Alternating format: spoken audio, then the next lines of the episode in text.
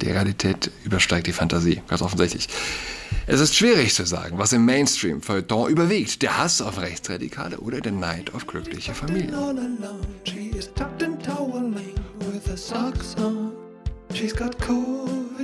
Hallo und herzlich willkommen zu Adrats Podcast. Mein Name ist Julian Adrat. Als Kind hat mir eine bestimmte Geschichte besonders großen Schrecken eingejagt. Ich habe diesen Schrecken für Wallasch in eine Kolumne gepackt. Nimmt ein Rehkitz Menschengeruch an, erkennt, die Mutter ist nicht wieder. Vielleicht war die Vorstellung, die elementarste Liebe versagt zu bekommen, die mütterliche, so erschreckend für mich und das ganz ohne Grund. Der Grund bleibt unsichtbar. Das Kitz sieht nicht anders aus, es hat nichts falsch gemacht. Und doch, jetzt muss es sterben. Vielleicht ticken Menschen ähnlich, dachte ich. Wenn dein Baby mit ein paar Monaten in die Kita kommt und dort neun Stunden am Tag bleibt, stört es dich auch nicht, wenn in der Grundschule Männer in Frauenkleidern vorbeischauen, um vorzulesen. Übrigens steht wer gegen Drag Queen Lesungen ist unter Nazi-Verdacht und ein Nazi-Problem haben auch jene, die glauben, dass Kleinkinder zu Hause besser aufgehoben sind als in der Kita. Lisa Kreuzer schrieb unlängst in der Zeit, die Bindungsorientierung ist von Anfang an mehr als ein feinfühliger Erziehungsstil achtsamer Eltern gewesen. Mit ihrer Rückbesinnung auf vermeintlich natürliche Instinkte von Müttern bietet sie ein offenes Tor für mütterverherrlichende Glaubenssätze. Attachment Parenting nenne man das. Und sie zitiert Nora Imlau, die in der Süddeutschen schreibt, die neuen Rechten erziehen ihre Kinder längst nicht mehr mit Härte und Drill, sondern präsentieren sich als sanfte und zugewandte Eltern. Viele Eltern fühlen sich dadurch verunsichert, manche verunglimpft. Man sei ja wohl kein Nazi, wenn man sein Kind lange stillen oder als Frau zu Hause bei den Kindern bleiben wolle. Natürlich nicht. Aber was bedeutet schon natürlich? Darum geht's, schreibt Lisa Kreuzer. Was bedeutet schon natürlich? Es ist kein Zufall, dass wer sich beispielsweise der Klimareligion unterwirft, ja? dass der nicht mehr glaubt, dass ein Baby seine Mama braucht. Nicht wahr? Ähm, ich hatte schon mal von den Plakaten gesprochen und der eine und die andere hat sie auch vielleicht schon gesehen, von der Bundesregierung unterstützt, dieses Plakat mit der Mutter, die an der Brust das Baby hält. Und drüber die Überschrift sowas wie äh, liebende Mutter oder Klimasünderin. Das ist die gleiche Geisteshaltung. Man sei ja wohl kein Nazi, wenn man sein Kind lange stillen oder als Frau zu Hause bei den Kindern bleiben wolle. Ehrlich gesagt, kenne ich die Menschen nicht, die diese Art von Gewissensbisse haben. Aber äh, es gibt alles. Ja. Es gibt ganz offensichtlich alles. Es wird wohl auch die Mutter geben, die in Tränen aufgelöst auf dem Prenzlauer Berg vielleicht sitzt und, naja, das, äh, den Wunsch verspürt, zu Hause bei dem Baby zu bleiben. Gleichzeitig sich naja, versucht frei zu machen von ähm, der Furcht, ein Nazi zu sein. Es gibt alles. Man kann sich, äh, ja, die, Realität übersteigt die Fantasie, ganz offensichtlich. Es ist schwierig zu sagen, was im Mainstream-Feuilleton überwiegt. Der Hass auf Rechtsradikale oder der Neid auf glückliche Familien. Wahrscheinlich ist es ähnlich wie bei linker Wirtschaftspolitik, die sich in erster Linie aus Neid auf die Reichen speist und weniger aus Mitgefühl für die Armen. Müsste ich tippen, würde ich sagen, der Neid überwiegt. Hass ist vielleicht gar nichts anderes als unterdrückter Neid, schreibe ich hier in einer mehr oder weniger, mh, mm, naja, weiß ich nicht, populärwissenschaftlichen Schlussfolgerung. Nennen wir es so. Ich meine, Hass ist ein Unwort. Es kommt doch nicht vor in den Todsünden. Superbia, Avaritia, Luxuria, Ira, Gula, Invidia und Arcadia. Nein, ich weiß das nicht auswendig, ich habe mir das notiert. Also Superbia, Hochmut, Avar Avaritia, Habgier. Luxuria, die Wollust, ihrer der Zorn, Völlerei. Die Gula, Invidia, der Neid und die Trägheit, äh, Trägheit Arcadia.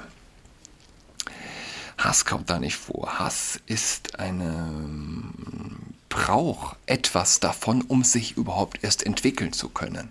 Hass steht niemals für sie allein. Und äh, Hass ist eine Art Antigott für säkulare Extremisten sozusagen. Hassrede, was soll das sein? Gefährlicher als der, der Hass predigt, ist der, der Hassrede verbieten will. Aber das versteht der säkulare Extremist nicht, wirklich nicht, und er meint es nicht böse.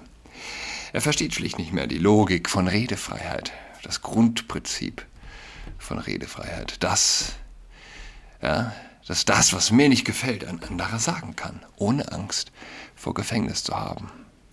Dass das mehr oder weniger die höchste Form menschlicher Freiheit ist. Das versteht der säkulare Extremist genauso wenig wie, dass es zwei Geschlechter gibt, nicht mehr. Jedenfalls sind Einordnungen überhaupt schwierig geworden. Vor wenigen Tagen zogen 20 Lesben durch Berlin. Frauenräume müssen sein. Kein Typ kann trans, kein Schwanz kann rein. Skandierten sie. Die Polizei hatte Mühe, sie vor 200 Gegendemonstranten zu schützen. Ich hatte das, glaube ich, letzte Woche auch erwähnt. Im Podcast gewaltbereit hinter FFP2 geparkt. Gewiss gab es auch auf der Gegenseite Lesben, aber diese 20 waren Lesben, die nicht an lesbische Männer glauben. Deshalb gelten sie als transphob. Es ist 22 Jahre her, dass schwule Mädchen von Fettes Brot die Charts eroberte. Laut Rapper Schiffmeister wollte die Band einen Denkanstoß für homophobe und frauenfeindliche Hip-Hopper geben. 20 Jahre später gibt es gewaltbereite Homophobie unter dem Label lesbische Männer. Das nennt man Ironie des Schicksals. Der Transgenderismus ist der Dracula des Homokults. Er wird Liebe und Fortpflanzung nichts mehr miteinander zu tun haben, lösen sich auch Geschlechtsteile im nächsten Schritt von ihrer biologischen Zuordnung. Diese Logik ist bestechend ebenfalls eine Logik, ja, die der säkulare Extremist nicht in der Lage ist zu sehen. Der Mensch tickt nicht logisch. Ganz, ganz wichtige Erkenntnis, die einem im Persönlichen hilft, im Berufsleben, vielleicht auch auf, ja, auf spiritueller Ebene. Der Mensch ist ein zum Teil rationales Wesen, logisch, aber aber in erster Linie doch eher ein emotionales Wesen. Den Transgenderismus verstehen manche deshalb als maßgeschneiderten Steigbügelhalter für eine neue Form des Totalitarismus. Das Selbstbestimmungsgesetz lässt Autokraten vor Neid erblassen, wenn, der, wenn die Pubertät einsetzt. Wenn gegen die Eltern rebelliert wird, tritt der Staat auf mit Hormonspritze und Chirurgenmesser. Man kann es ebenfalls Ironie des Schicksals nennen. Legt man vier moderne Regenbogenflaggen aneinander, erhält man ein Hakenkreuz. Ja, Tyrannei beginnt immer mit der Unterwanderung elterlicher Autorität, aber sollte man wirklich Angst haben vor einer Ideologie, die mit solchem Appetit ihre eigenen Kinder frisst. Der Tweet ist mittlerweile gelöscht, aber ich werde nie die Bilder vergessen von dem 16-Jährigen, den man nicht retten konnte. E. coli-Bakterien hatten ihn infiziert. Man hatte versucht, ihm aus einem Stück seines Darms eine Vagina zu basteln.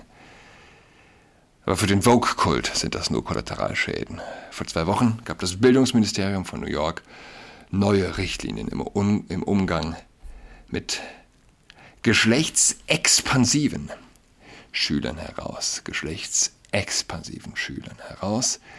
Eltern belügen. Wenn Kevin Kim werden möchte, sollten Eltern, äh, Lehrer weibliche Pronomen verwenden. Wenn Lehrer aus irgendeinem Grund zu Hause anrufen, sollten sie weiter von Kevin und ihm reden und den Eltern nichts davon sagen. Mir ist nicht bekannt, dass es ähnliche Vorgaben schon von deutschen Behörden gibt, aber, aber, Drag, Drag Queen Lesungen gab es bis vor kurzem auch noch nicht. Nichts ist unmöglich. Das lehrt uns die Ironie des Schicksals. Ja?